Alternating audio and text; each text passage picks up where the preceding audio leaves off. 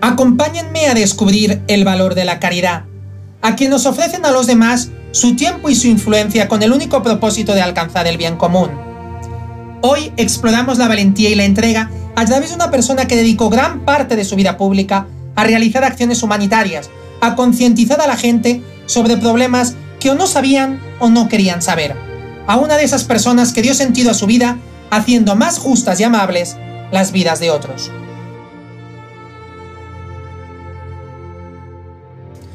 Todos, soy Domingo Lázaro y les invito a subirse conmigo a la máquina del tiempo. El día de hoy viajaremos al 31 de agosto de 1997. Estamos en una de las suites principales del Hotel Ritz de París. Una famosa pareja ha decidido que no se quedará esa noche en la habitación. Se sienten incómodos, agobiados, demasiadas miradas, demasiados periodistas. Han tomado la decisión de huir, de huir a un apartamento privado cerca del río Sena. Dirigiéndose al elevador, la pareja se mira, se mira con tristeza. Les acompañan Henry Paul, jefe de seguridad del hotel, y Trevor Ree Jones, su guardaespaldas. A las 12 y 20 minutos, saldrán del hotel escondidos en los asientos traseros de un automóvil Mercedes-Benz S280, siendo el conductor Henry Paul. El coche marcha a toda velocidad por la avenida Cambón, atraviesa la Plaza de la Concordia y entra finalmente al túnel de la Plaza del Alma. Apenas entrada en su interior, el vehículo gira bruscamente hacia el carril contrario, chocando a 190 km por hora contra la decimotercera columna del túnel. Pasan solo unos segundos cuando llegan varios paparazzi. En lugar de ofrecer ayuda, toman fotografías. La voz de la mujer susurra, ¡Oh Dios! Cómo duele, cómo duele. La mujer parece consciente y es rápidamente llevada al hospital, donde accederá directamente al área de cirugía. No se escatima ni un solo esfuerzo. Todos hacen lo posible porque saben quién es, porque saben que no se puede marchar. Sin embargo, el daño es ya irreparable. A las 4 de la madrugada se declara oficialmente su muerte. Esa mujer tenía 36 años.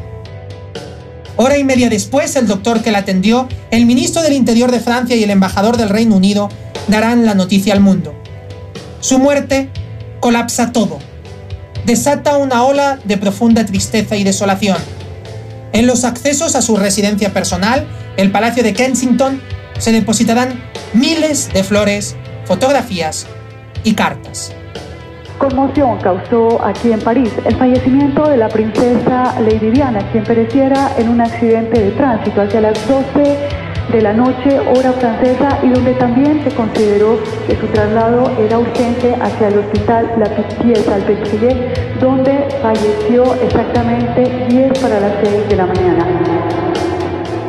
Esa mujer era la princesa Diana de Gales, y con ella fallecieron el chofer de su auto, su pareja Dodi Alfayette, hijo del magnate propietario de la tienda departamental Harrods y también del célebre Hotel Ritz de París.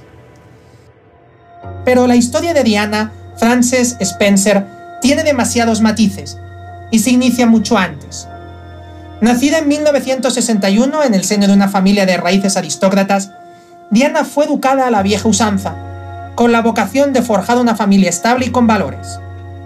Pero todo dio un giro de 180 grados cuando en el 29 de julio de 1981, con tan solo 20 años, contrajo matrimonio con el príncipe Carlos de Inglaterra, sucesor al trono de la corona británica, con quien tendría sus dos hijos Guillermo y Enrique. Como princesa de Gales, tuvo una exposición continua e insaciable a los medios. Diana representaba lo opuesto a la monarquía tradicional. Era accesible, empática, carismática, espontánea y profundamente fotogénica. Las cámaras la amaban, los fotógrafos la seguían y la gente compraba cuantos periódicos y revistas hablaran de ella. Nadie se cansaba de Diana, era la celebridad del momento. Ella estableció con la prensa una relación ambivalente. No soportaba la persecución, muchas veces indiscriminada, pero al mismo tiempo la necesitaba para fortalecer su poder e influencia. Diana tenía esa extraña virtud capaz de romper con los arquetipos rígidos y severos de las familias conservadoras europeas. Era una mujer moderna para unos tiempos modernos. Su rol como representante del Reino Unido la llevó a conocer realidades incómodas en diversos países y en diversos momentos, transformando su vocación hacia el servicio a los demás. A medida que pasaban los años, su relación personal con Carlos de Inglaterra se iba extinguiendo al mismo tiempo que su imagen pública cobraba una relevancia cada vez mayor. Diana viajó a África preocupada por la pobreza de los niños, estrechó la mano de pacientes con SIDA, escuchó a ancianos y le habló a enfermos de todo el mundo. Son incontables sus conferencias, viajes, visitas a hospitales y donaciones benéficas.